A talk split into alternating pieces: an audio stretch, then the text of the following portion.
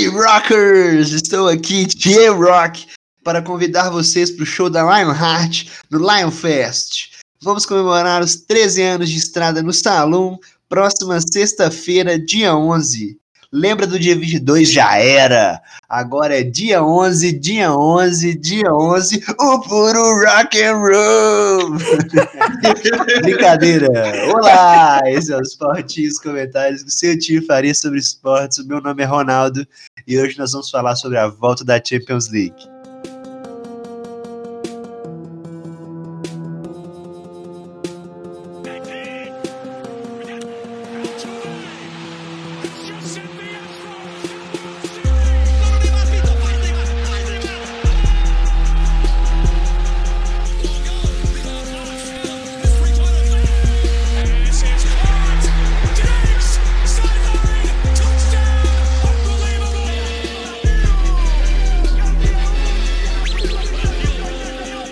Para falar disso comigo, óbvio que não estarei sozinho, estarei com eles, meus amigos que estiveram comigo em todos os episódios e se tudo der certo estarão em todos os outros. Daniel. Bom dia a todos os ouvintes. E só tem uma coisa para dizer aqui. Infelizmente acabou a competitividade na América do Sul. Não existe nenhum adversário à altura, do Atlético Mineiro. Talvez em busca de maiores desafios, esteja na hora de ele ir para a Europa e jogar a Champions League. Ou, sendo mais ousado, como a Oceania, se mudar, é, se tornar uma seleção para disputar a Copa do Mundo 2022 no Catar. O cara conseguiu estragar o melhor flood de WhatsApp que eu já conheci. Parabéns, Daniel. Também estarei com o Bernardo.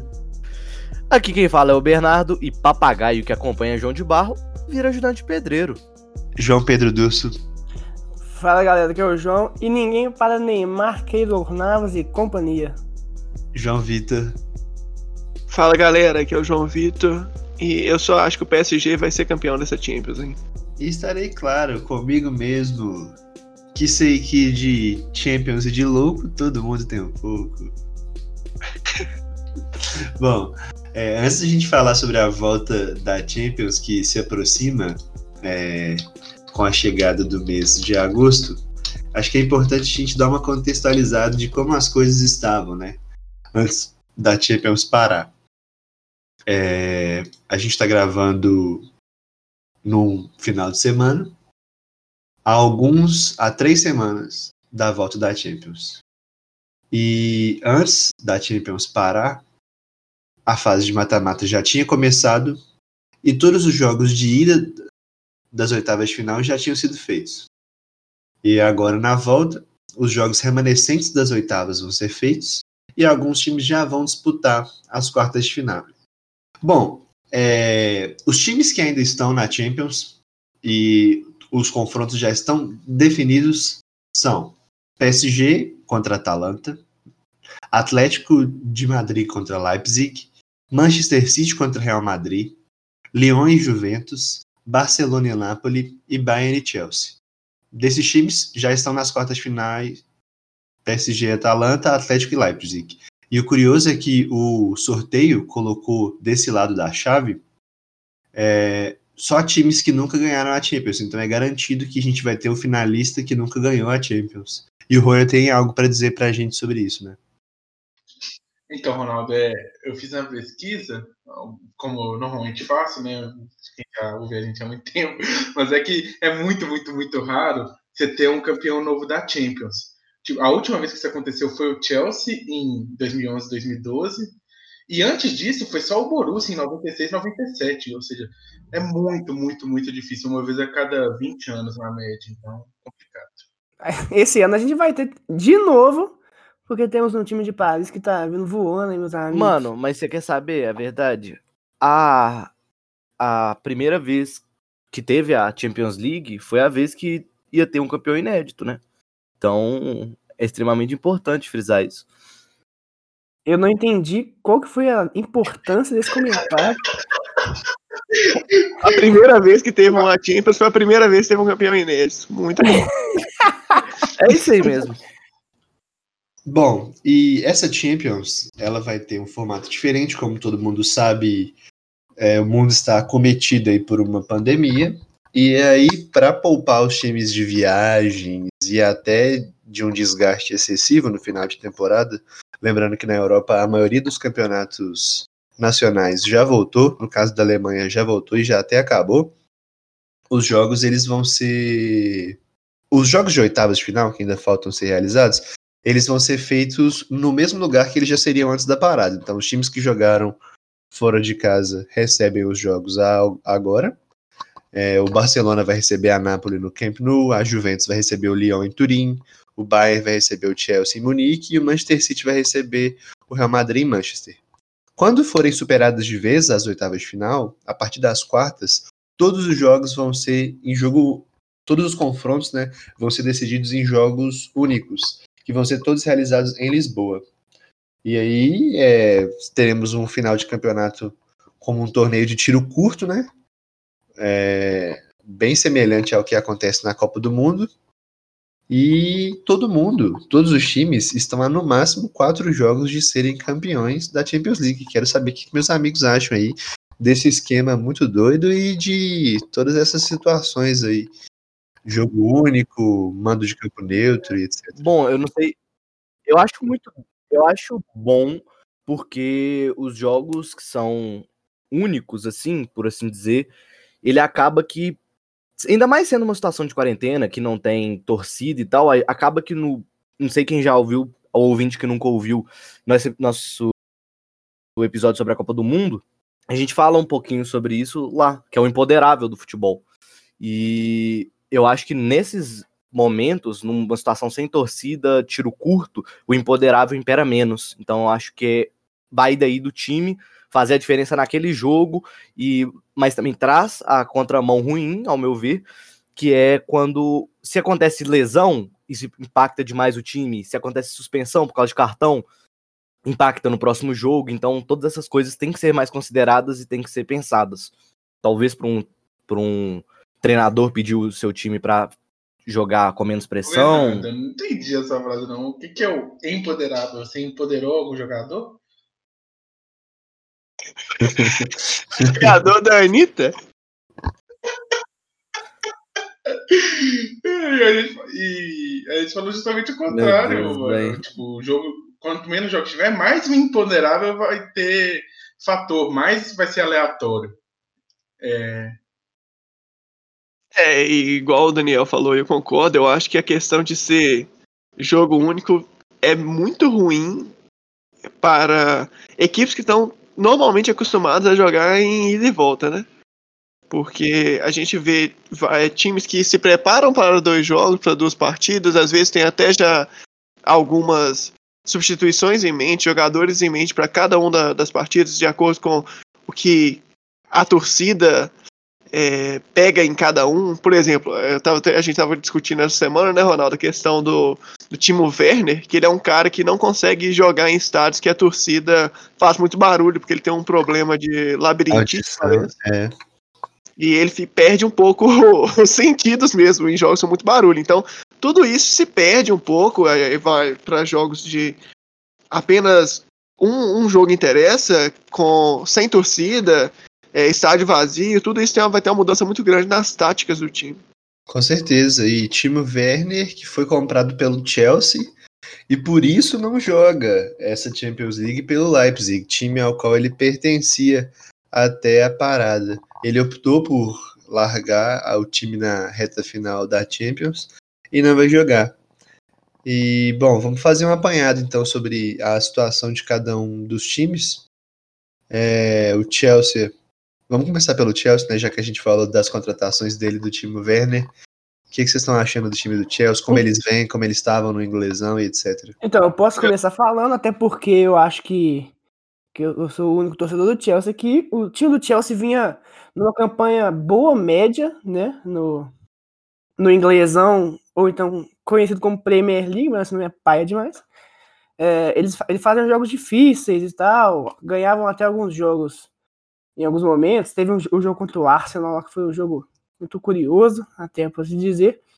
Mas só com, complementando a parte da discussão anterior, eu acho que essa Champions ela vai ser um campeonato pelada, porque imagina, sendo um campeonato pelado lá não vai ter torcida, então o campo é neutro.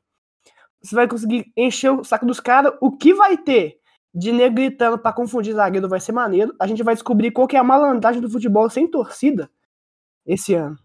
Muito foda, muito foda, entendeu?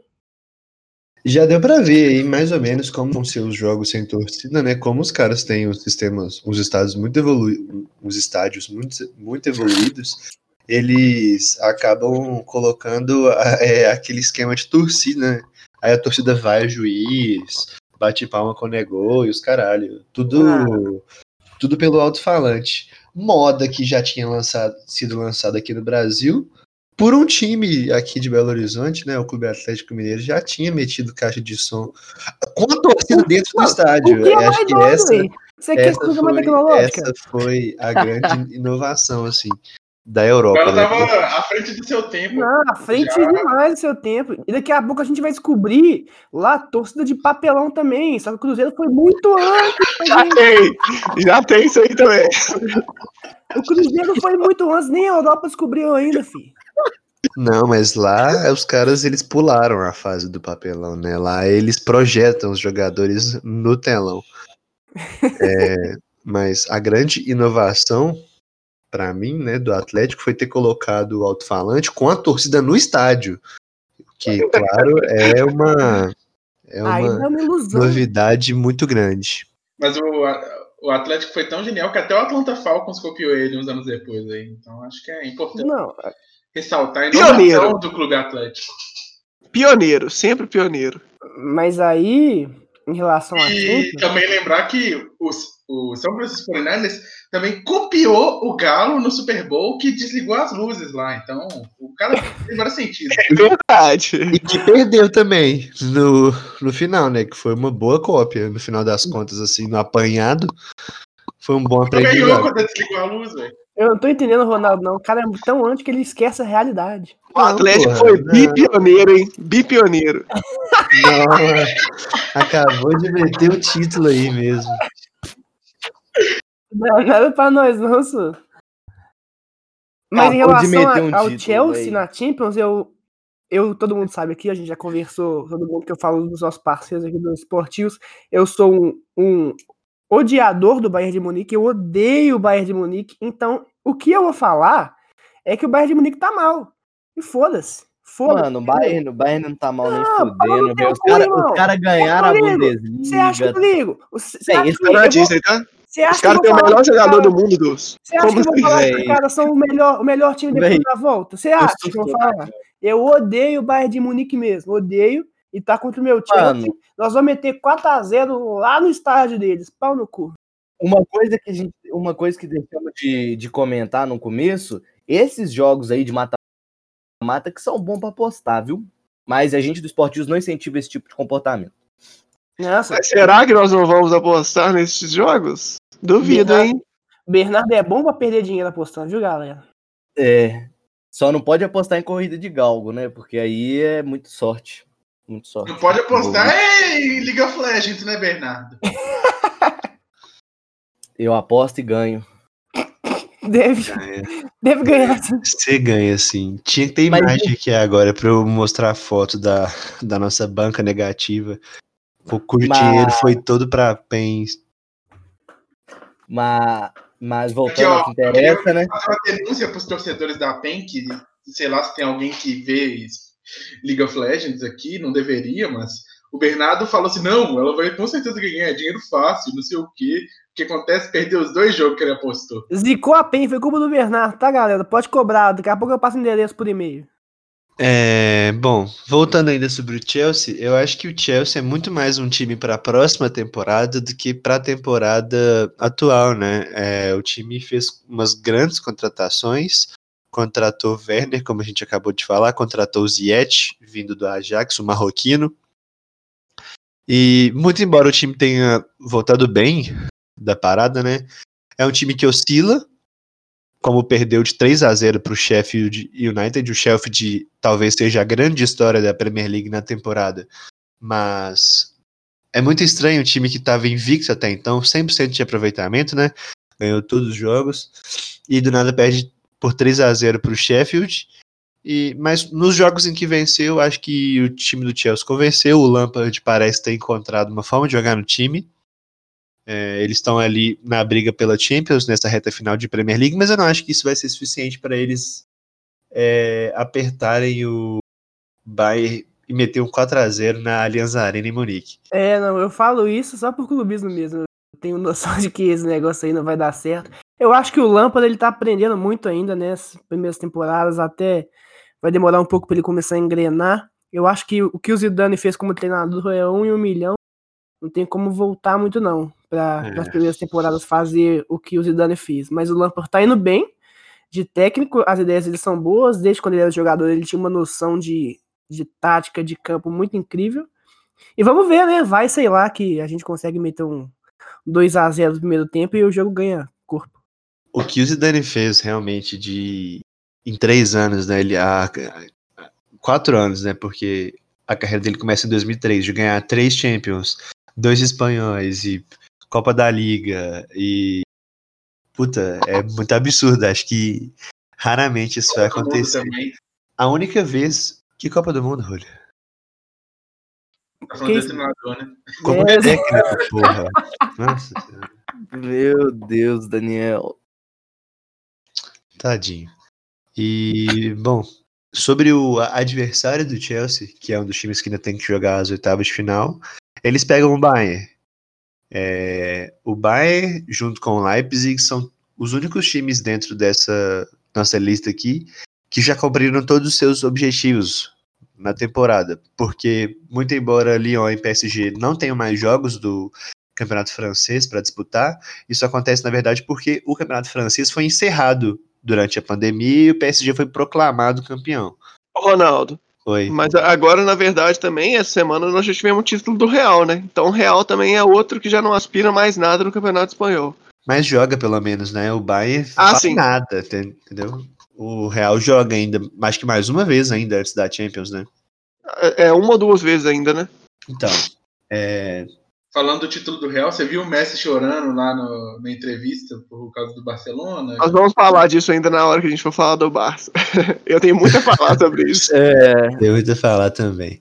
E o Bayern até que não começou tão bem assim a temporada, né? Viu o Borussia ser líder do alemão por um bom tempo, mas o Borussia, como de costume, perdeu a liderança de uma forma humilhante para o Bayern de Munique, o que já virou praxe no alemão. E acho que o ponto de virada do Bayern nessa temporada, de um time que capengava para um rolo compressor, foi justamente contra o Chelsea. É, a vitória do Chelsea embalou absurdos o time e a parada não prejudicou em nada esse embalo. O time voltou da parada arrasador, venceu todos os jogos que disputou, foi campeão do alemão pela oitava vez seguida e foi também campeão da Copa da Alemanha. Ou seja, desde a parada já são dois títulos conquistados e um time que joga muito bem. A, a única, o único ponto de interrogação que surge para mim aí agora é esse tempo de inatividade até a Champions. Acho que o intervalo, no final das contas, vai ser, vai ser de mais um mês e resta saber se vai faltar ritmo para os jogadores em alguma medida.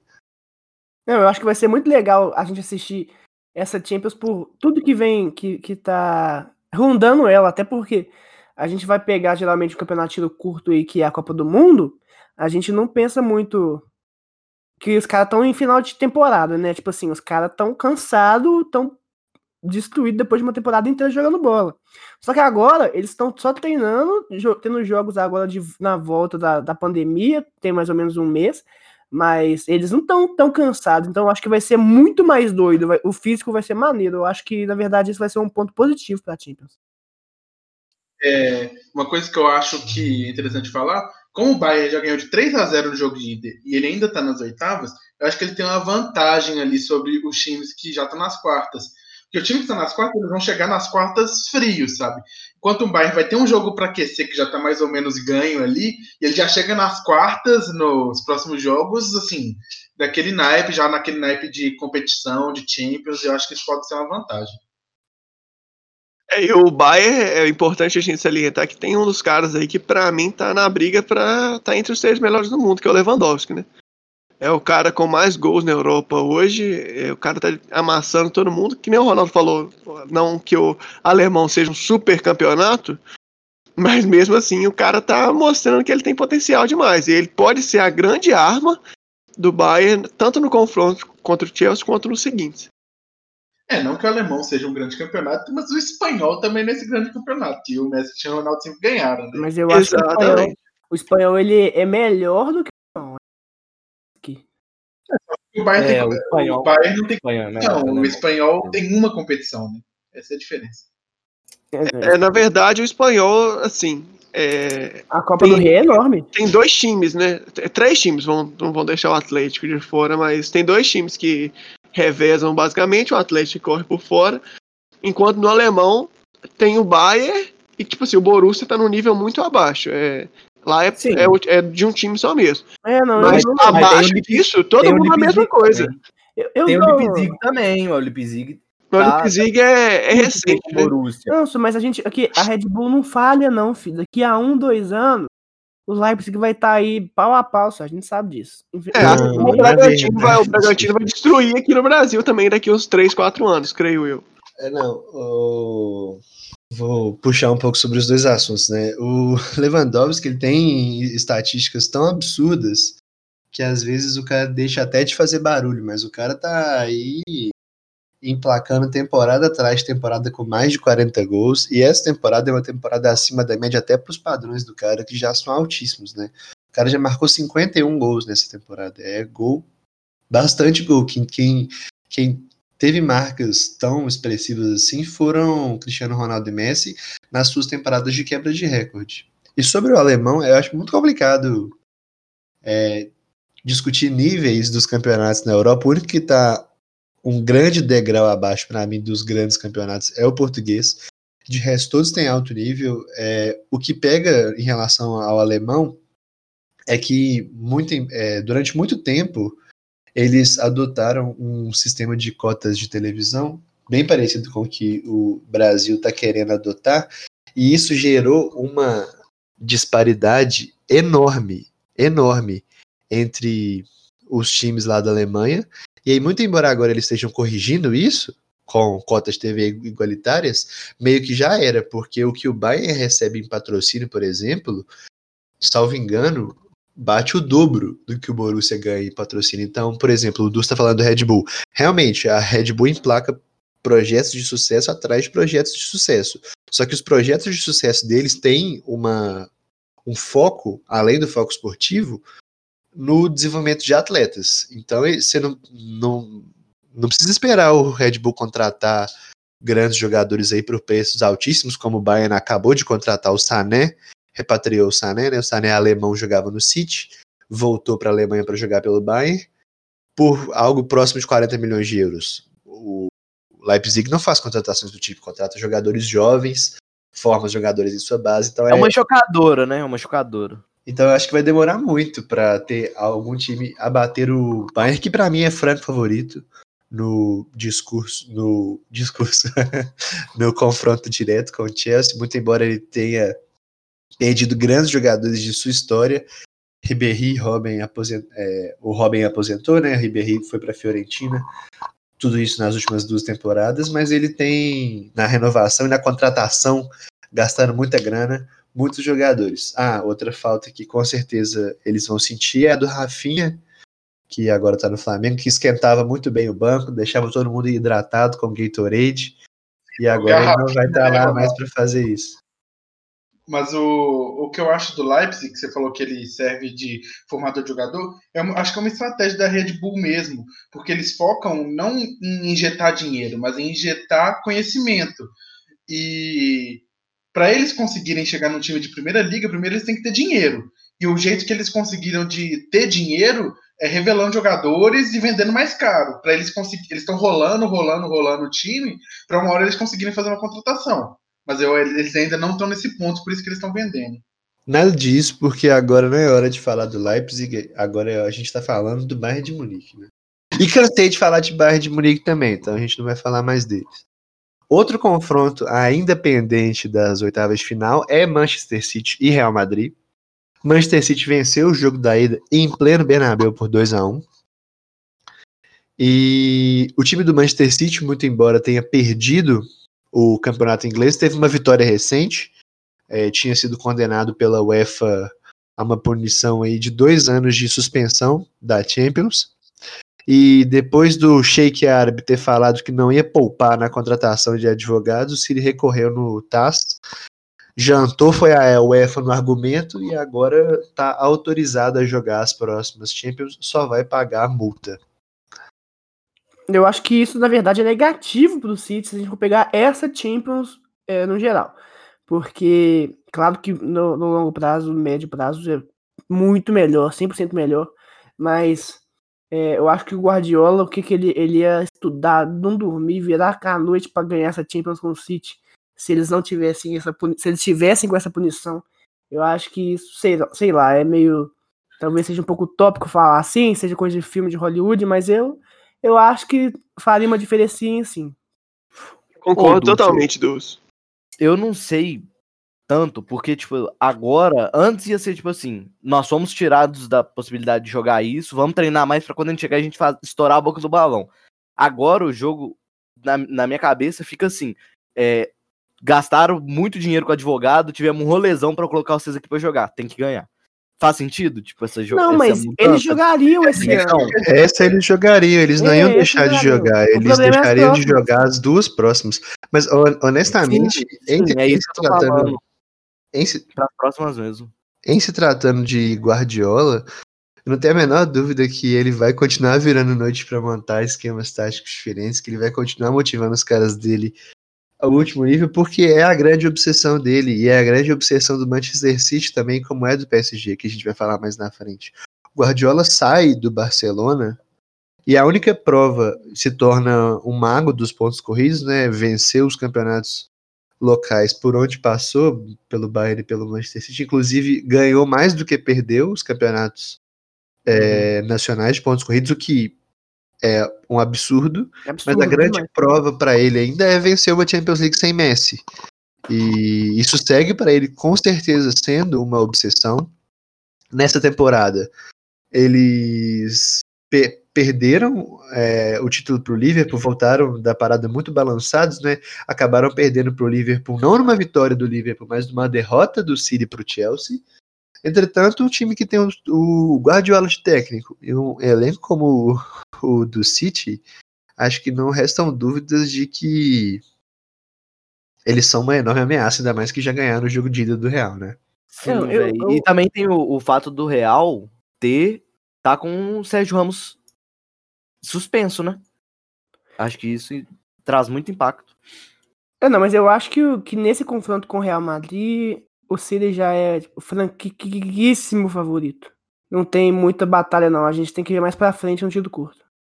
É, infelizmente, a camisa pesa ainda, né? Eu não sei. Ele é favorito, mas eu não sei se foi. Não, eu acho que num campeonato de jogo curto não tem franquíssimo favorito para nada.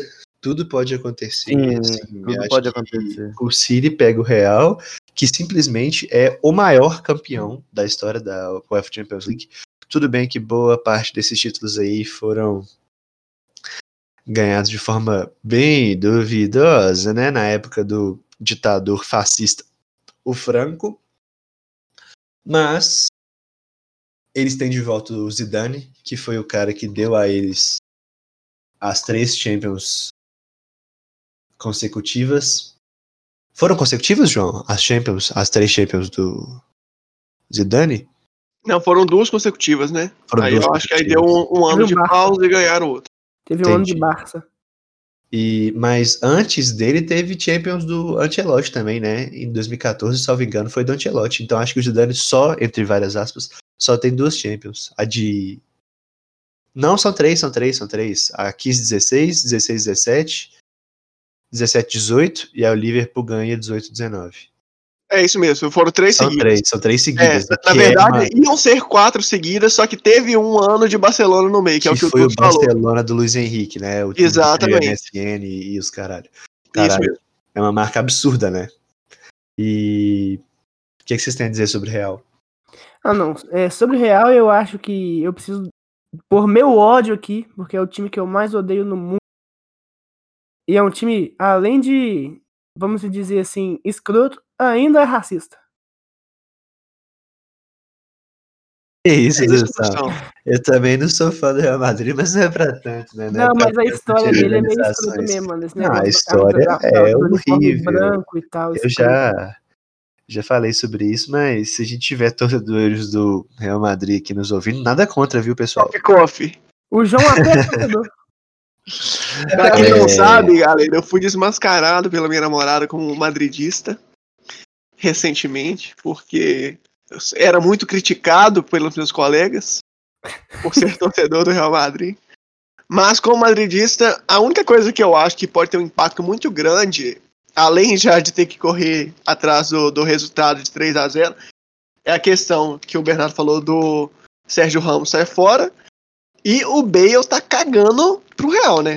Mais do que nunca agora, aquela frase que ele colocou na Eurocopa de Wales Golf Madrid in disorder faz sentido, né? O cara falou que as preferências dele são o país de Gales, depois o Golf e só depois que é o Real Madrid. Então, assim, o cara tá cagando e andando pro Real Madrid. Mano, Já tinha, um tá cagando e andando, velho. já tinha um tempinho que ele tava cagando. Agora, quando ele meteu a dormidona no banco com a Sim, máscara velho, no com a olho, máscara pra na mim, cara, velho. chegou no último nível, assim. É binóculo de cano, mano. O cara arrumou um pedaço de cano no Santiago Bernabéu e ficou apontando pro campo.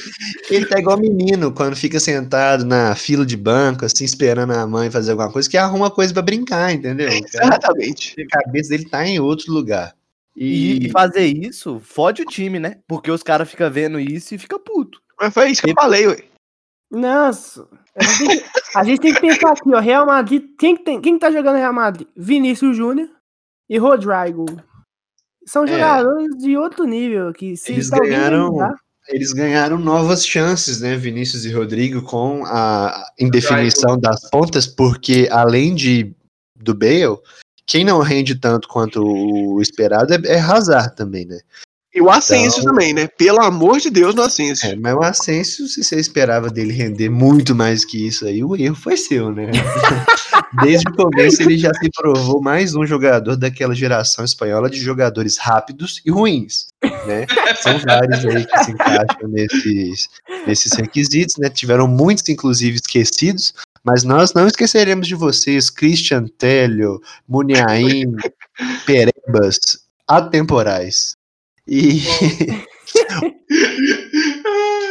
A coisa mais impressionante do Real Madrid é que quem tá jogando bem é o Benzema, que eu e o João a gente tem o recorde de maior quantidade de gols errados na história do futebol com o Benzema no videogame, com certeza. Mas o Benzema que finalmente tá tendo esse, esse reconhecimento, né? De longe, pra mim, ele é o melhor jogador desse time, mais importante. É, é muito difícil você dar destaque pra alguém quando tem um cara fazendo, quebrando todos os recordes e ganhando três, três Champions na sequência, né? Caso do Cristiano Ronaldo. E o Benzema é um cara que até é um pouco parecido com o Firmino, ele não prioriza tanto o gol. É um cent- muito embora ele ocupe ali a posição de centroavante, ele valoriza. Ele é um cara muito inteligente, né? Então ele cria muito espaço, é, gera muitas jogadas e é o famoso 9,5, né? Ele não é nem o 9 nem o 10. Joga muita bola, finalmente está tendo a chance de se provar. Demorou bastante, né? O cara vai fazer aí mais de 10 anos de Real para finalmente ter o reconhecimento como o cracaço de bola que ele é. o É, Benzema. e vale falar também que o Benzema é um desses caras, junto com o Lewandowski, aí, que brigam fortemente para estar entre os três melhores do mundo. Ah, com do ano. certeza, com certeza. E acho que a gente, como a gente tá falando de Champions, é muito importante ressaltar que a FIFA, né, e também a que agora teve a sua cisão com a, a bola de ouro, é- essas, essas premiações elas valorizam muito mais o coletivo do que o individual.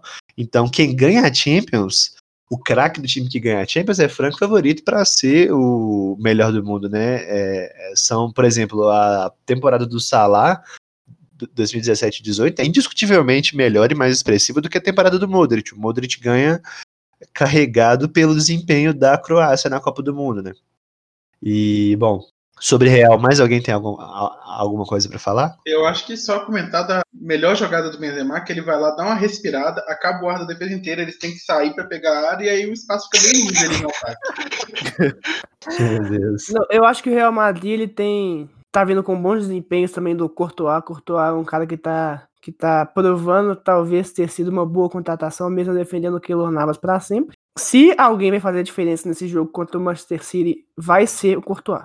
Ele é a posição mais importante do futebol, né? O Courtois que foi eleito pela imprensa local como o pior goleiro para jogar com os pés de toda a La Liga. Não, mas eu não tô falando de jogar com o pé. Não, de uma forma geral, não tô, não tô questionando o que você disse, tô só trazendo uma curiosidade sobre o jogador.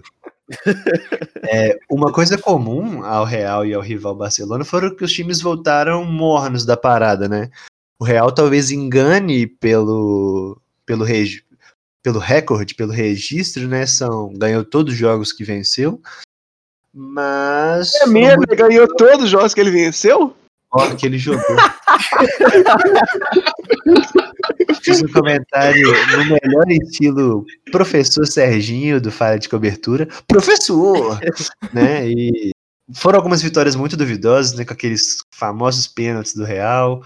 A maioria cobrado pelo Sérgio Ramos, que é um dos caras que vem muito bem, um dos destaques do retorno, mas que não joga no jogo de volta. E acho que é. Isso é tudo sobre o Real, né? Podemos passar para adversário do Cristiano Ronaldo. E o maior desfalque do Real é justamente o Sérgio Ramos não poder machucar ninguém do outro time. Né? Exatamente, concordo plenamente. E finalizando, antes de a gente passar, uma coisa que eu, que eu lembrei aqui agora, que eu acho que se o Real passar, ele vai ser muito prejudicado pelo Sérgio Ramos, porque esse cara, ele não consegue passar um jogo sem ser suspenso. Sérgio Ramos, ele, se ele se passar, vai jogar as quartas, a semi, ele já não joga. E o próximo confronto é, que ainda falta das oitavas de final é Lyon e Juventus. A- o Lyon, surpreendentemente, vence a Juventus no jogo de ida. E o Lyon é também o time que menos vai jogar dentre todos esses finalistas da Champions. Com o francês cancelado, ao invés de fazer como o PSG, que marcou é, alguns amistosos, o único jogo que o Lyon vai fazer desde a parada lá nos meados de abril até o jogo da Champions é a final da Copa da Liga Francesa contra o PSG. Vocês têm aí alguns pensamentos sobre o Lyon? Eu tenho. É é interessante a gente ressaltar aqui também que o Lyon tá na situação, igual você falou, parecida com a do PSG, mas o Lyon ainda não fez nenhuma partida de exibição, diferente do PSG que já jogou dois jogos e massacrou dois jogos. Então, assim, a gente. O Lyon ainda, pra mim, é a maior incógnita dentre esses times que vamos falar aqui, porque a gente não sabe como que os caras vão voltar.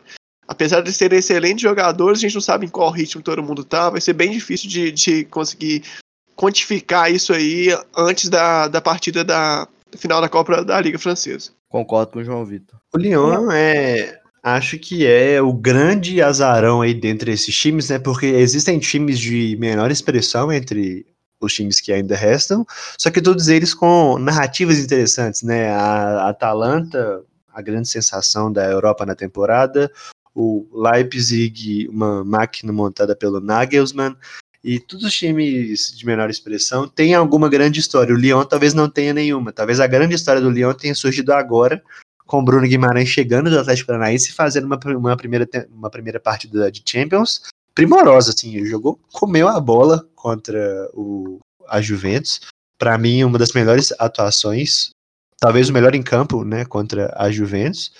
E é um time que, muito embora não tenha todo o hype ao redor de si, pode surpreender. Tem bons nomes como o Memphis Depay, que inclusive não jogaria não fosse a parada do coronavírus, ele estava machucado, mas com a parada ele teve tempo para se recuperar. E aí outros bons jogadores, a maioria deles muito jovens, né? Aouar, meio francês, Dembélé, são vários os Dembélés franceses, né? Um deles é do Lyon, talvez você não saiba qual. Tem mais um Dembélé, velho? Como É, assim? meu? é outro Mano, tem Dembélé. uns 52 Dembélés, mais ou menos, viu? profissionais. Sim, Puta sim. merda. E, é- e acho que é isso E- sobre o Lyon, né? O Lyon, eu acho que a gente tem mais pra falar, por exemplo, pra quem não sabe, o Bruno Guimarães, ele chegou a jogar um campeonato de videogame organizado pela, acho que foi pela UEFA, e deitou os cabelos jogando com o Lyon, destruiu todo mundo.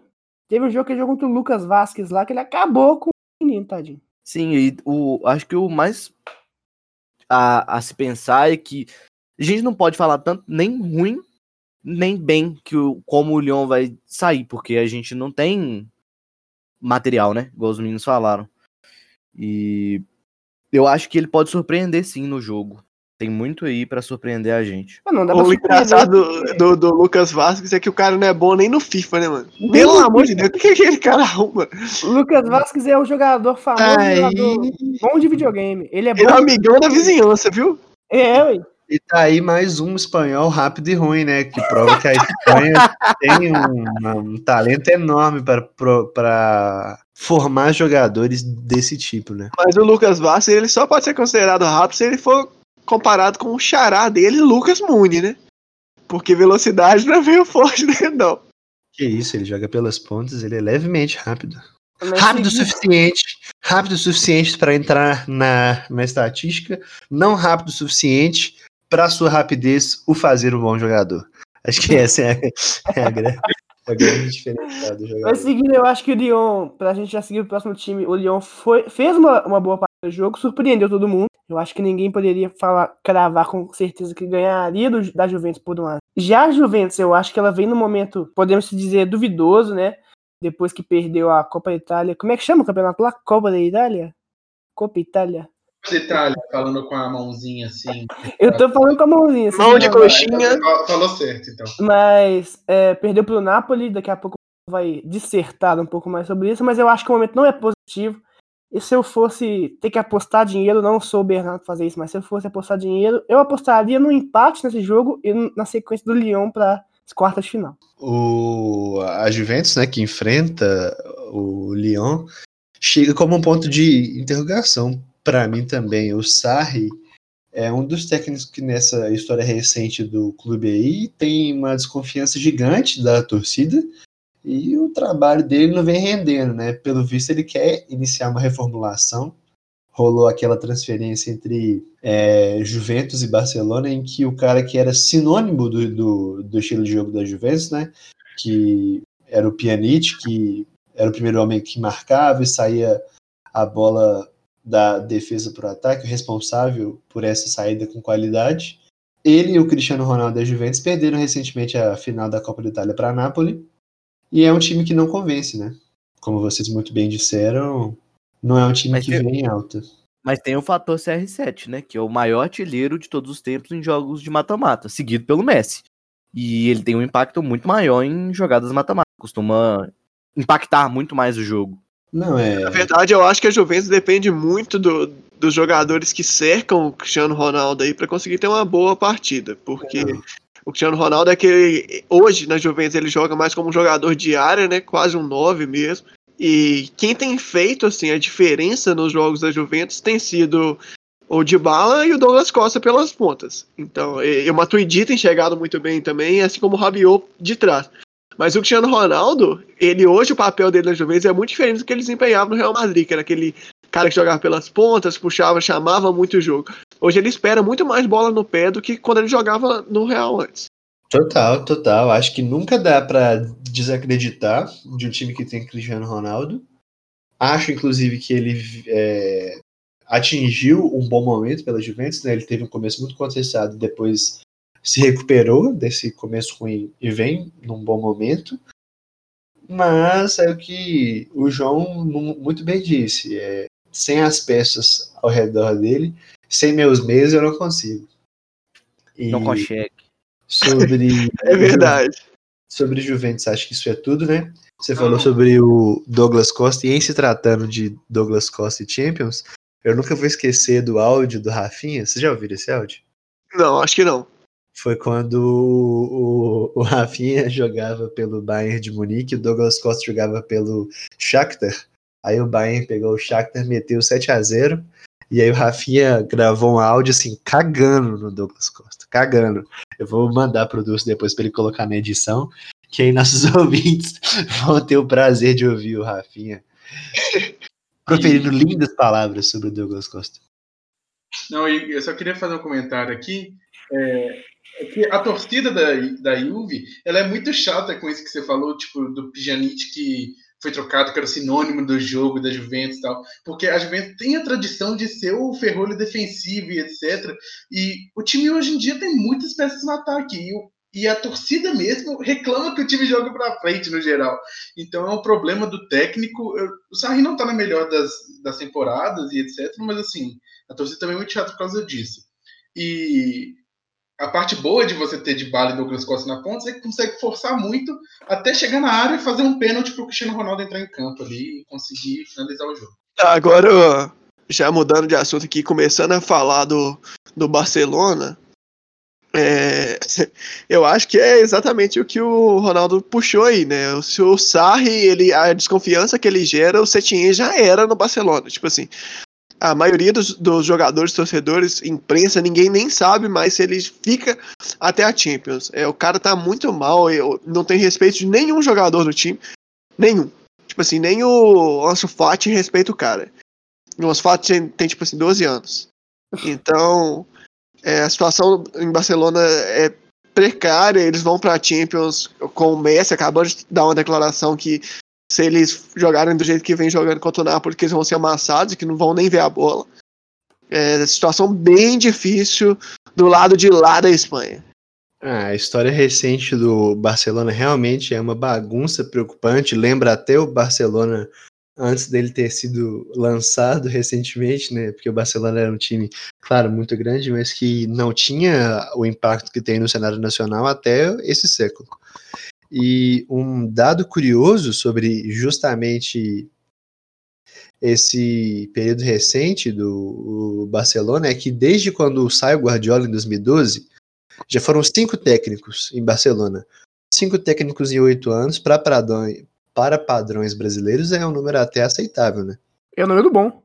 A questão é que para o Barcelona, antes desse período, de 2003 a 2012, só tinha sido só tinham sido três técnicos, contando com o Guardiola. E é, eles estão contratando muito mais do que contratavam antes, óbvio, porque os trabalhos não estão funcionando. Talvez o único trabalho que funcionou, talvez não, né? O único trabalho que funcionou desde o Guardiola foi o Luiz Henrique, que além de ter copado a Champions, me meteu um Barça super competitivo com o trio MSN, mas que está esquecido no passado, né? Soares não vem na sua melhor fase. Talvez hoje seja o jogador do time titular que mais decepciona a contar com sua história. Né? Se a gente for comparar com a história dele, pelo que ele já fez, o que ele faz hoje em dia é muito abaixo da média. E o time liderava o campeonato antes da, da parada, naquela empurração de barriga, né? Tava lá, não entendia nada porque tava lá. É igual aquele meme, não sei como vim parar aqui. E aí, agora, com a volta da parada, o time inspira zero confiança, assim, muita dificuldade para vencer os jogos que venceu.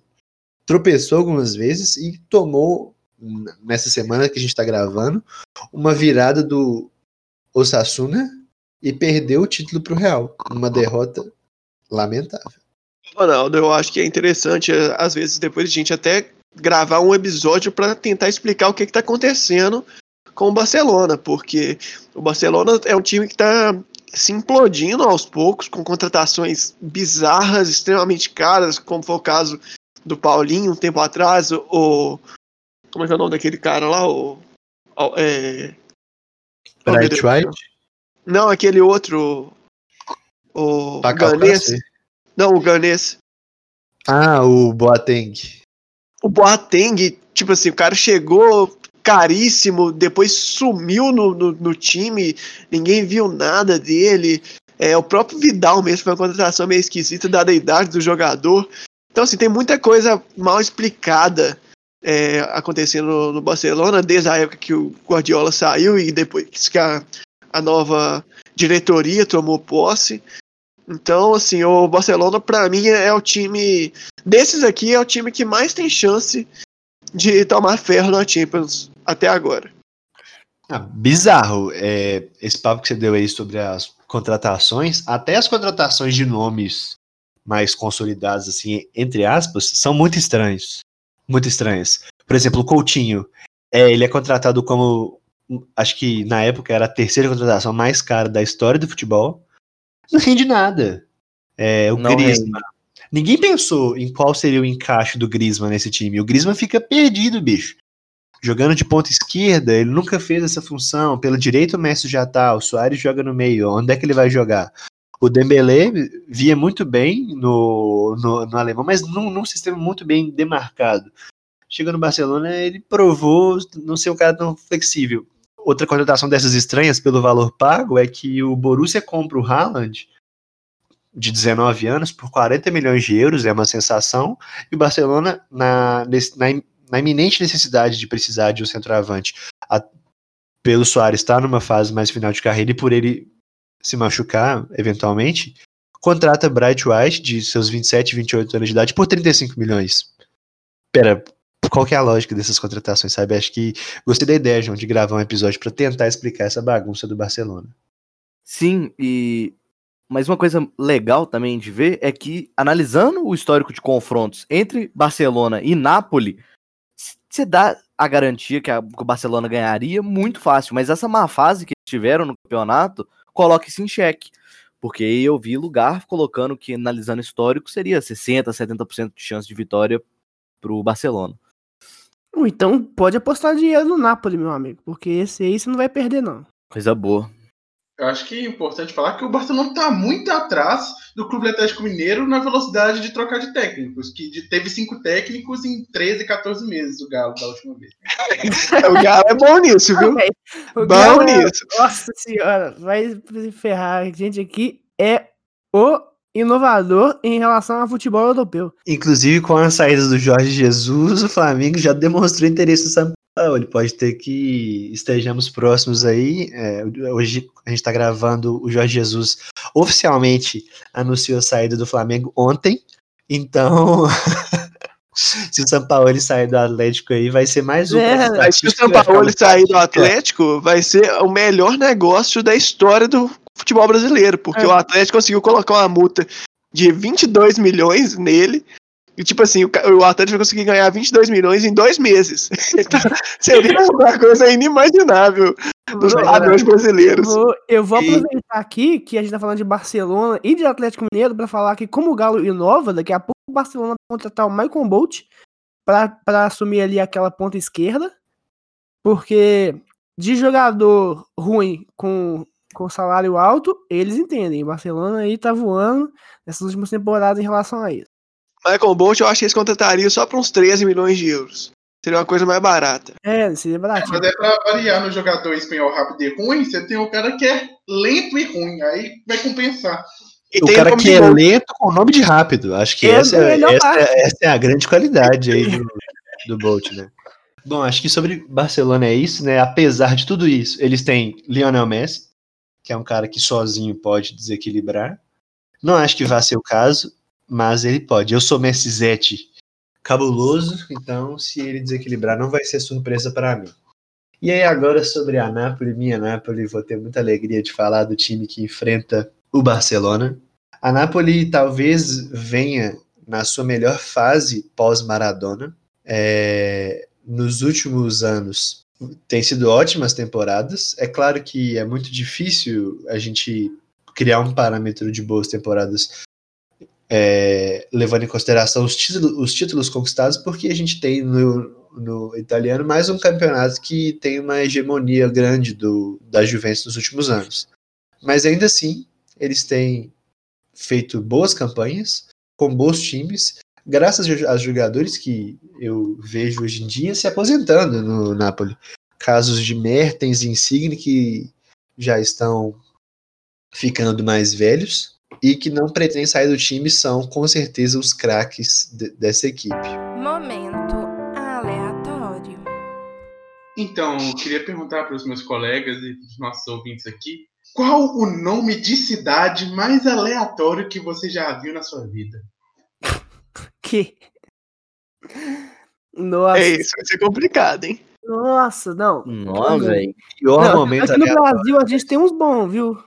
Mas eu acho que eu vou. Eu, eu, eu tenho que citar um só eu posso citar uns, uns, umas menções honrosas aqui? Citar, ué. Não, eu acho que Guaratinguetá é um que tá voando. E Tuiutaba.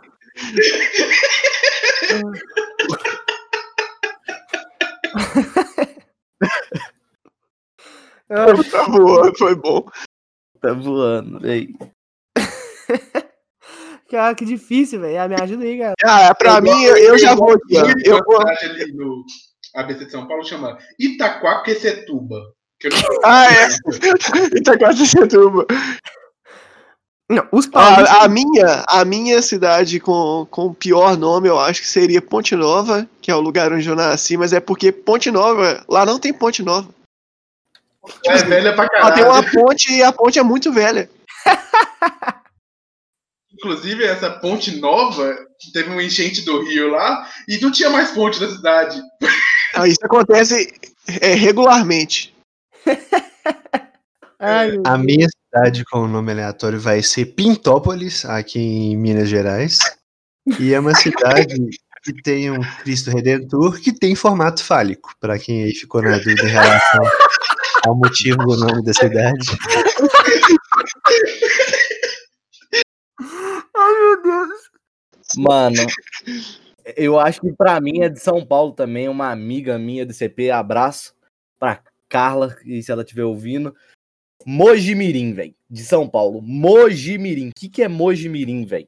Mas não, as cidades paulistas são incrivelmente boas, Puta merda. são diferenciados.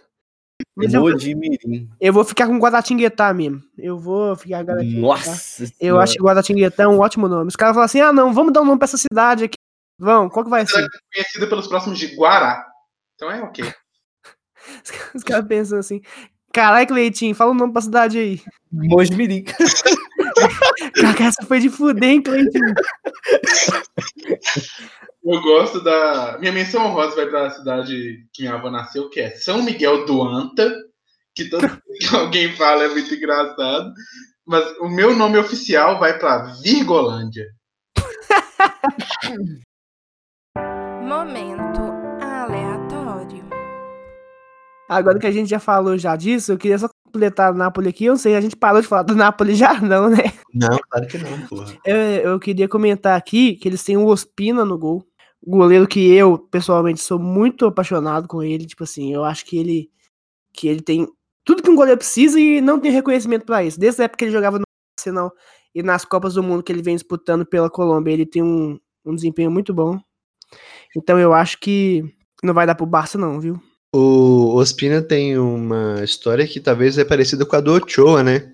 Isso. que é o cara que tem a peixe de só ser bom na seleção e tal. Mas o Ospina vem muito bem. Inclusive, a, a gente falou que a Napoli acaba de conquistar a Copa da Itália, vencendo a Juventus nos pênaltis na final.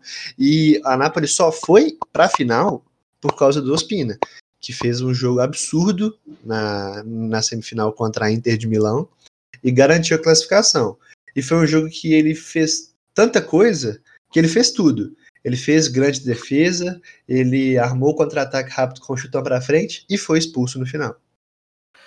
Bom, é, o, embora tenha vencido a Copa da Itália, né? E ele não entregou um resultado. O time da Napoli não entregou um resultado tão satisfatório assim, tão triunfante na Série A da Itália. Que ele ficou atrás de Juventus e Atalanta, que nós vamos falar do time da Atalanta mais em frente. Mas agora conseguir encaixar um time que passe do Barcelona, e isso aí a gente já sabe que não vai ser um, um desafio tão grande, e é capaz até que passe mesmo, e se preparar ainda mais para as quartas de finais. Mas eu não acho que a Napoli avance para semis. É, é interessante a gente falar e lembrar que o técnico da Napoli é o Gattuso, né, cara? Isso pra mim é muito louco, porque eu nunca. Um dos, um dos únicos casos que eu nunca achei que ia ser técnico é o Gattuso, porque ele é completamente maluco. Cara, é Tipo insano. assim, não, Ele é o Gattuso, maluco. ele é maluco a ponto de bater em jogador no vestiário. Tipo assim, não é um é o caos. Ele faz isso. Correto, Que é correto. o correto. É, o Gattuso, tipo, eu, eu, eu- é um cara que eu sempre gostei muito. Falei já nos, nos um dos podcasts anteriores que eu tenho uma paixão enorme pelo time do Milan. E eu, eu gostava muito do Gattuso porque ele é um cara que tem vergonha na cara. Ele não gosta de perder, ele não aceita jogador do time dele fazendo corpo mole, pode ser um amistoso, pode ser a final da Copa do Mundo. E ele é exatamente a mesma coisa como técnico. Então, assim, se tiver um cara molengo, se tivesse um Casares da vida no Napoli, não ia durar dois dias. Gattuso ia quebrar e na porrada. dias. Dar falando sobre o Gattuso ser técnico. é, se o trabalho do Sarri na Juventus. O Sarri, inclusive, que foi quem lançou um dos melhores Nápoles dos últimos anos, né? Todo mundo sempre lembra do Liverpool, que fez uma, uma temporada invicta da Premier League, mas não foi campeão porque o City fez uma temporada perfeita. O Napoli de, deixou escapar um título italiano na temporada de 2017-2018 super parecido. É, fez mais de 90 pontos e não foi campeão, porque a Juventus fez uma temporada muito melhor, mas esse time da Napoli era fantástico por causa do Sarri. Sarri que está na Juventus, né? Justamente por ter feito esses bons trabalhos na Napoli e no Chelsea também, onde ganhou a Liga Europa.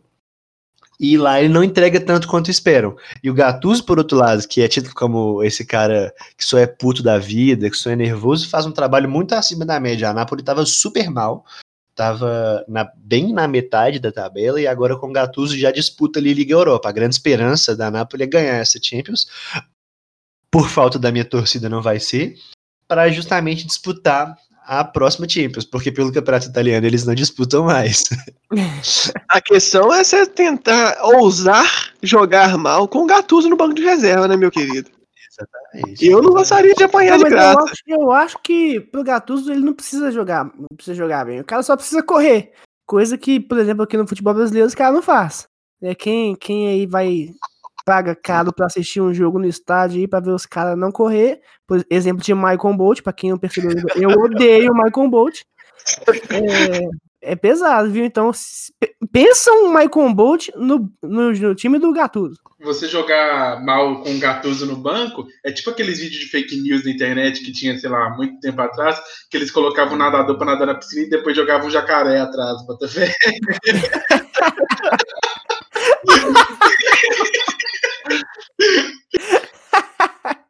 Eu acho que a gente pode começar a falar então já do, do PSG, né? Que vai, vai É, fazer o melhor confronto pra mim, eu acho que pra pra todo mundo aqui dessa, dessa fase agora da, da Champions, que vai ser contra a Atalanta.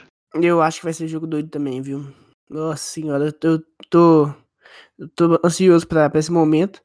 PSG, eu acho que é um time que, que eu posso falar que eu acho que é positivo pra eles essa parada. E o fato deles estarem treinando só pra pegar o Atalanta. Porque o time do Atalanta é um time muito imprevisível. E se eles conseguirem montar um jeito de, sei lá, neutralizar o ataque doente da Atalanta, fazer de um jeito que, que a Atalanta Não faça só dois gols no jogo, acho que é muita chance do PSG classificar aí e aí não para mais não. Eu acho que o maior desafio do PSG é, vai ser a Atalanta, isso se o Bayern chegar, não chegar na final, porque aí se, se a final for Bayern e PSG, aí o buraco é mais embaixo. Mas, Du, se você falou que o time da Atalanta é imprevisível, como é que você vai fazer um esquema que prevê um time imprevisível? Sendo mais imprevisível, mano, imagina. Ah, eu acho que é, o PSG tá tentando driblar aí a parada com esses amistosos. Não sei se tá fazendo grande diferença, né? Porque tá pegando, sei lá, tá pegando times do mesmo nível do Asa de Arapiraca. Tá passando o carro com facilidade. Inclusive, eles jogaram um amistoso ontem. E o Neymar, mais uma vez, fez miséria no jogo. Foi um jogo que até foi tirado. Fica aqui minha denúncia, que foi tirado da- das casas de apostas, justamente para não causar lucro excessivo dos apostadores. Para mim é tristeza. E- Quantos escanteios ia ter nesse jogo, Ronaldo? Oi? Quantos escanteios ia ter nesse jogo aí? Eu ia apostar no handicap asiático. Porque aí o PSG com certeza faria mais de três gols, como fez, né? Ô, Ronaldo, é interessante aqui pra gente ter uma nota mental já, porque esse time da, do PSG é um time que cobra muito escanteio, viu? Podemos prestar atenção nisso aí. E também tem um detalhe, né? O time com o Neymar, Mbappé. O PSG entrou no- nos amistosos com o Di Maria, Mbappé, Icardi e Neymar, com quatro atacantes, com quatro jogadores de frente. Então, assim, o jogo deles contra a Atalanta vai ser um tiroteio bizarro. É ataque Vai contra um ataque. Que é jogo para mais de seis gols aí no total. É Que isso, 5x4 e 4x3 e Taylor, Zaga, que vai ser um jogo bizarro. Eu acho que vale, eu acho que vale muito salientar aqui o tanto de bola que o Ronaldo, que o Ronaldo, que o Neymar tá jogando, porque eu acho que eu, eu não lembro, assim, nos últimos 4, 5 anos do Neymar jogar tanta bola igual ele tá jogando agora. Nossa, Neymar tá É, o que o cara mano. fez ontem, né, no, no amistoso e no domingo ou no sábado, não sei lá quando é que foi o outro jogo. Cara, coisa assim de outro planeta. Ele tá brincando com, com os outros jogadores. É, ontem teve o pênalti que ele bateu casado com o Icardi, que foi jogadaço, que ele brincou com o goleiro, pediu pro goleiro escolher o lado. É, parece que ele voltou a ter aquela alegria para jogar bola que a gente não via nele há tanto tempo. É, pode ser Neymar? que- Alegria nas pernas, João? Ou não? Como é que é? Com alegria nas pernas ou não? Alegria nas pernas, é Como- lá Bernard. Como zicar um jogador com três palavras? eu acho que o... Comparar o É, jo- Como com- comparar o jogador com o Bernard é. Não, mas eu acho que o Neymar, ele é um, um dos jogadores que a gente citou, Lewandowski, Benzema, ele é, é para mim, realidade nos três melhores da FIFA esse ano. E se o PSG chegar na final e, e, mais ainda ser campeão, ele é o nome, porque o que ele tá fazendo, fez do, do francesão e vai fazer na Champions, porque eu estou torcendo pro menino Ney, ou adulto Ney, né? Perdão. É, vai ser de outro mundo. Ele Não, eu acho Eu acho que é isso mesmo. Eu acho que o, que o Neymar, é, junto com esses outros dois caras aí, é, vai pra mim, é o top 3 do mundo hoje. E eu acho que agora, exatamente, vai definir agora de como é que o Bayern, o Real e o PSG vão se comportar na, na Champions. É, dependendo da, da- da posição final de cada uma dessas três equipes aí, eu acho que o melhor do mundo sai disso aí. Eu o concordo muito- Não, João? Oi? O De Bruyne também não tá nessa discussão pra você, não? Se O De Bruninho? Ah, ele não ganhou nada, né, mano? Ele é um dos melhores do mundo, mas ele não ganhou nada. Então acho que Ele tá acima do peso, né? Tá gordão, viu? Tá gordão. é muito difícil, pelos parâmetros de premiação desses órgãos, acreditar que um cara que não foi campeão de nada vai ser. De nada, assim, né? Me refiro ao, a esses campeonatos de primeira pra- prateleira. Aham. Mas eu acho que, a- a- ainda que ele ganhe, ele não tem esse protagonismo. Pra mim, o De Bruyne é top 5 jogadores do mundo, fácil. Assim. Joga o fino do fino da bola, mas esses jogadores que a gente citou têm um impacto individual muito maior. O que o Neymar faz, às vezes, sozinho, de pegar a bola e rabiscar o time inteiro, então bem como o Benzema faz de criar espaço, o Lewandowski faz de finalizar, o De Bruyne, ele, é, às vezes, né, passa despercebido, porque é o cara que faz o pesqui, como o Xavi fazia no Barcelona, que é o passe que é dado para o cara dar assistência. Então ele fica sumido das estatísticas, por exemplo, mas acho que você tem razão, olha. Se o City ganha a Champions aí ainda, ele entra forte na briga, realmente. É, continuando aqui no PSG, eu acho que a gente já vai finalizando essa parte de discussão aqui. Eu vou puxar saco do cara de novo. Keylor Navas, pra mim, os melhores goleiros do mundo. É, o que esse cara faz é diferente. Pra mim, se é, alguém pode parar a imprevisibilidade da Atalanta na Europa hoje, esse cara é o Keylor Navas. Acho que o, o Navas é um ponto interessante do PSG, porque as contratações deles para essa temporada foram menos impactantes do que nas temporadas anteriores, em que eles trouxeram Neymar como mais caro da história, Mbappé como segundo mais caro da história, porque foram contratações de, claro, claro super caras, mas de menos impacto financeiro de grande impacto em campo. O Icardi, é, creio que o provável substituto da, de Cavani, que não parece que não vai renovar o contrato, e o Navas entregaram muito em campo, talvez até muito mais do que se esperava ao contratá-los.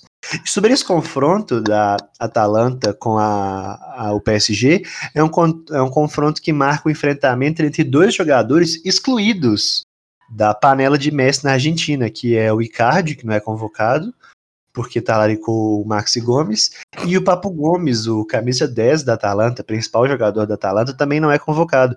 Poucos sabem disso, mas ele foi excluído aí pela panela do Messi. É, depois de ter feito uma falta no Biglia antes da Copa de 2018, e ele não é mais convocado.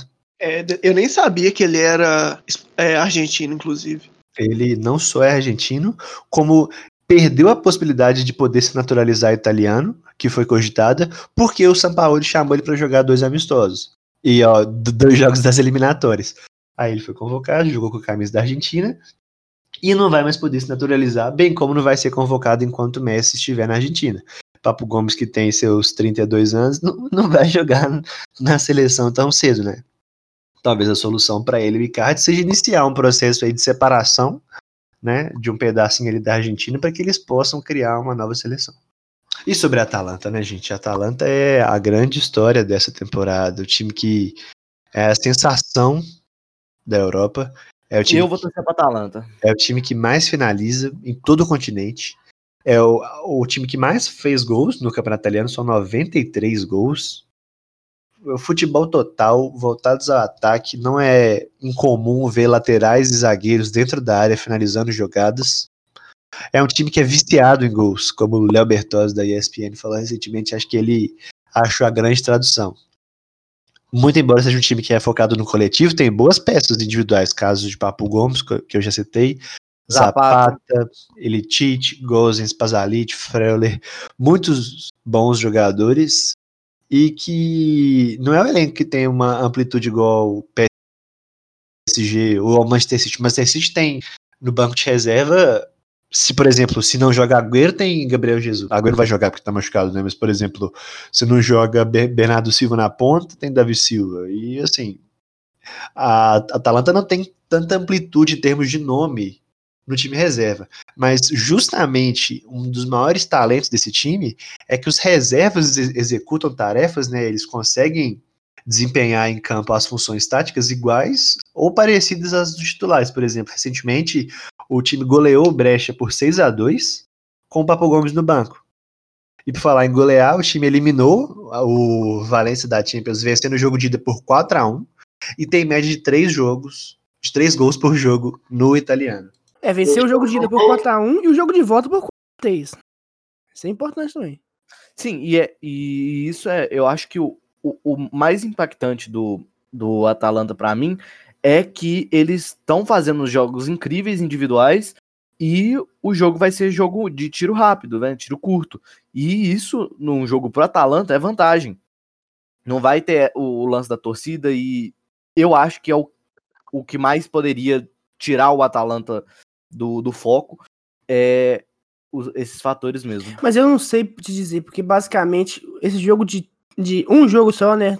É, o Sim. jogo, um jogo só mata-mata, é muito difícil falar de jogo PSG e Atalanta, porque tem muita coisa que pode mudar o jogo. O jogo pode estar 3 a 3 e o Neymar pega a bola e dá três chapéus seguidos.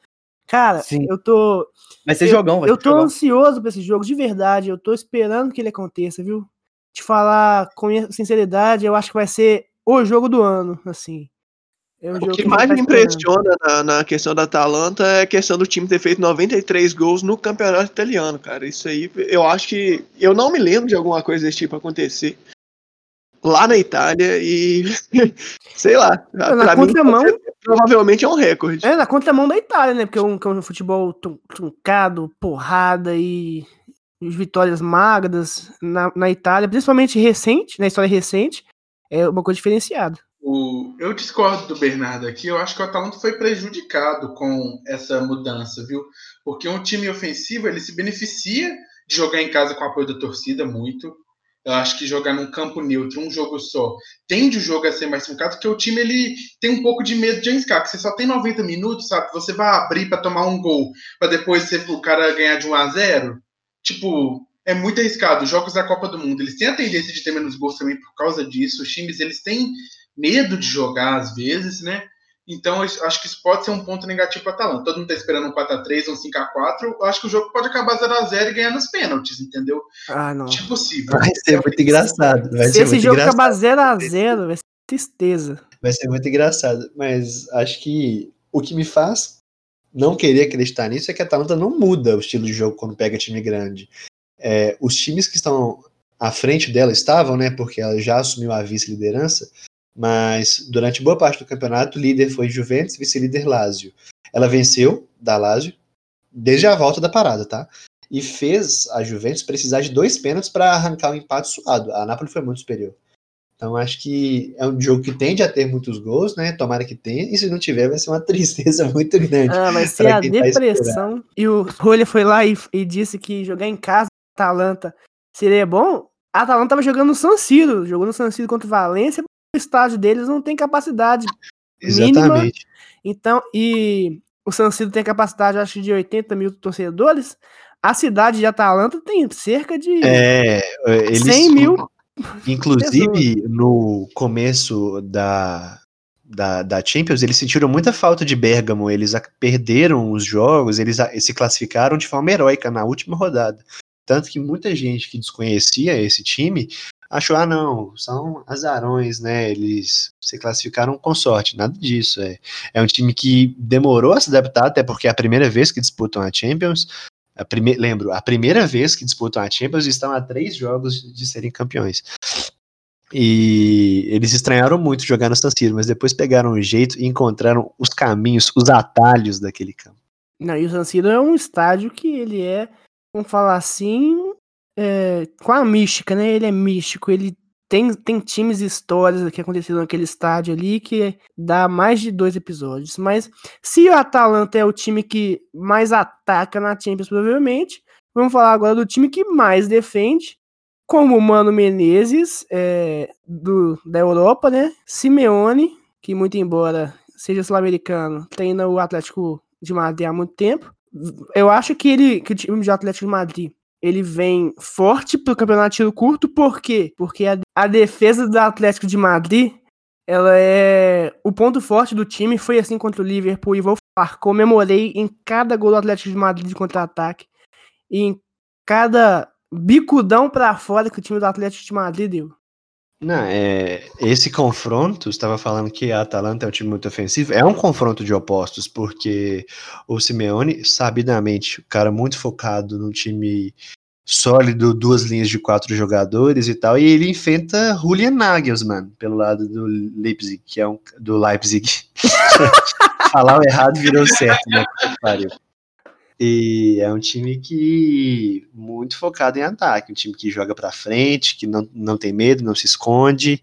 Acho que vai ser um duelo interessante porque é um jogo de encaixes, né? O Leipzig ataca muito.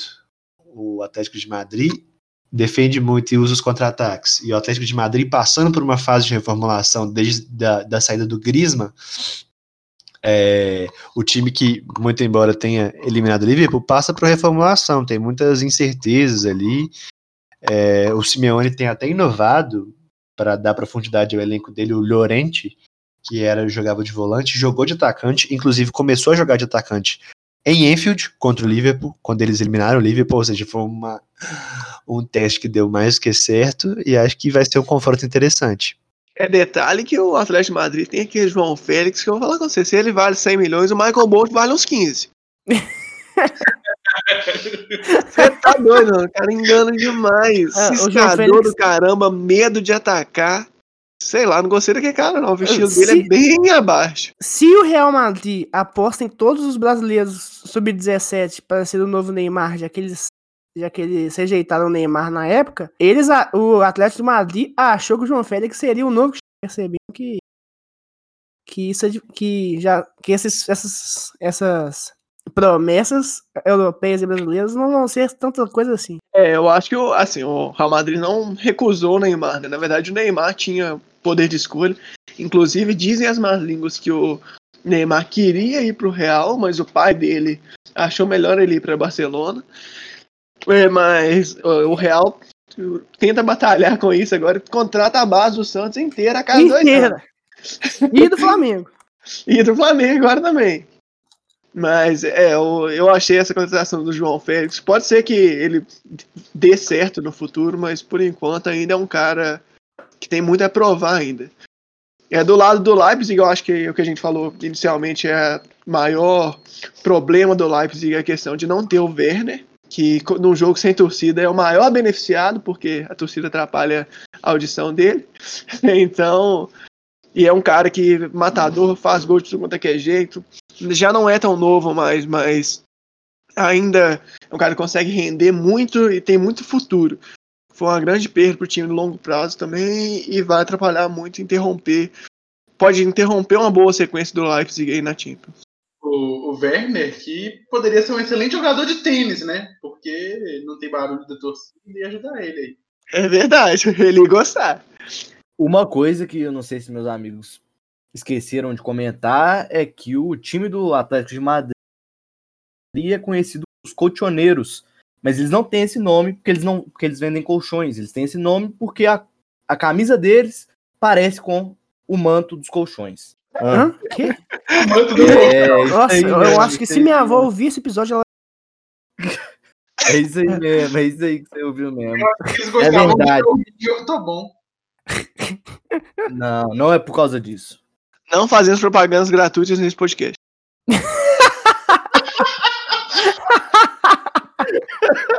Bom, bora então falar como é que vai ser os protocolos então gerais desse pós-pandemia louco aí, como é que vai funcionar. A gente já sabe que vai ser os jogos vão ser em Lisboa, mas e aí, como é que vai ser?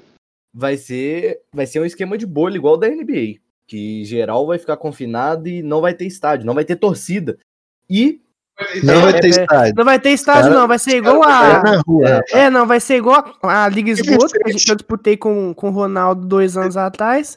Que o campo vai ter uma grama de dois metros nas laterais. E quem É. ir lá, se o Messi entrar lá, ele não sai vivo. E, e jogar tamanho. é que nem os campeonatos que eu já joguei, velho. É bom demais, velho. Não tem graça nenhuma. Não, e vai ser engraçado que nós todos vamos poder falar que nós já jogamos um jogo com mais torcida que a final da Champions League, hein? Vai ser, com certeza. Isso vai entrar pra história. Eu vou me gabar. Esparro, esparro. Bom, agora para acabar, cada um dos esportivos, por favor, façam suas apostas em quem Não. vocês apostam para vitória, pra gente ver quem vai estar certo e quem vai estar errado. Vai. eu vou torcer pro Atalanta. Tá, mas é, Eu a sua aposta. Não, é- É, uma coisa Eu é sua aposta, outra coisa é sua torcida. Não, pera Podem aí. falar as duas coisas então. Para um negócio Em quem pior. você aposta, em quem você aposta em quem, e para quem você torce. Vamos lá de novo então, eu Bernardo. acho que eu vou torcer pro Atalanta, mas eu acho que o, o- o- eu realmente acho que quem vai o, o finalista que vai ganhar a Champions League vai sair do confronto do Só um PSG. Atalanta. finalista pode ganhar, né? Fica Não, aí. vai sair, vai sair, essa vai sair. Tá bom, vai Bernardo. sair do jogo Tá bom. Daniel, Ai, meu Deus. Ô, Bernardo, pra a gente pedir você de falar bosta, vamos todo mundo colocar 10 reais aqui pra valer mais, pra ser mais interessante. Opa, bora! O Sportius, ele não apoia a aposta de dinheiro, muito embora vários membros desse podcast aqui gostam de apostar dinheiro em vários esportes, principalmente corrida de cachorro. Às só deixar uma coisa clara aqui. iraniano. e eu Vamos não deixar um uma coisa clara que esse tipo de coisa só está acontecendo, pois o Esportistas tem intenção de fazer uma viagem para gravar um podcast em terras hermanas. Então esse tipo de aposta está acontecendo para tentar juntar dinheiro. Mas vai lá, Daniel, fala pra nós aí, qual que são as suas apostas para a Champions League? Eu vou justamente apostar o contrário do Bernardo, porque se ele fala uma coisa, vai acontecer a outra, né? ainda mais se ele vai colocar dinheiro. Mas eu, eu realmente acho que a Champions esse ano está muito mais imprevisível do que o normal. Os times que normalmente vêm fortes, eles não estão vindo tão bem. Eu acho que realmente o Bernardo falou uma coisa verdadeira aqui. O ganhador de PSG Atalanta vem muito forte para ganhar a final, mas eu vou apostar no City. Eu acho que meu dinheiro tá aí. Nossa, Minha torcida é pra Juve. nossa, vai perder dinheiro com Quem você aposta, João Pedro Dus? Bom, E eu aposto. Tá, primeiro eu vou falar que eu aposto, acho que já ficou bem claro desde a minha primeira frase do episódio. Eu, eu aposto muito no PSG. Eu acho que a chave dele tá passando aí do, do Atalanta. A chave vem como a chave da Croácia foi na do mundo. Numa, numa possível final PSG e Bayern de Munique, eu acho que o Keylor Navas vai botar o Lewandowski pra mamar. Então, PSG campeão da Champions League, Neymar melhor do mundo 2020. Minha torcida é pra PSG também, eu, o Chelsea não passa do Bayern, não. João Vitor. Ó, eu vou ser um pouco ousado aqui. Eu vou torcer para o PSG por conta do menino Ney, mas a minha aposta fica pelo Bayern de Munique. Show de bola. Eu também aposto numa final Bayern e PSG, a depender de como o Bayern vai voltar. Acho que o campeão, no final das contas, tende a ser o PSG. E a minha torcida, claro, vai para Nápoles, que vai amassar o Barcelona e vai chegar nas quartas de final. Acho que por hoje é só, pessoal. Gostaria de agradecer mais uma vez a você que nos ouviu até aqui e também agradecer as pessoas que costumeiramente vêm nos ajudado a produzir esse podcast, tá? Eu vou recitar antes aqui um poema em homenagem à saída de Jorge Jesus do Flamengo, composto pelo MC Pouso do Rodo, que diz: Flamengo não estava bem, nós estava na fase ruim. Contratamos um treinador com o nome de Jesus. Organizou o nosso time a meter ser campeão e trazer muita alegria para a nossa grande nação.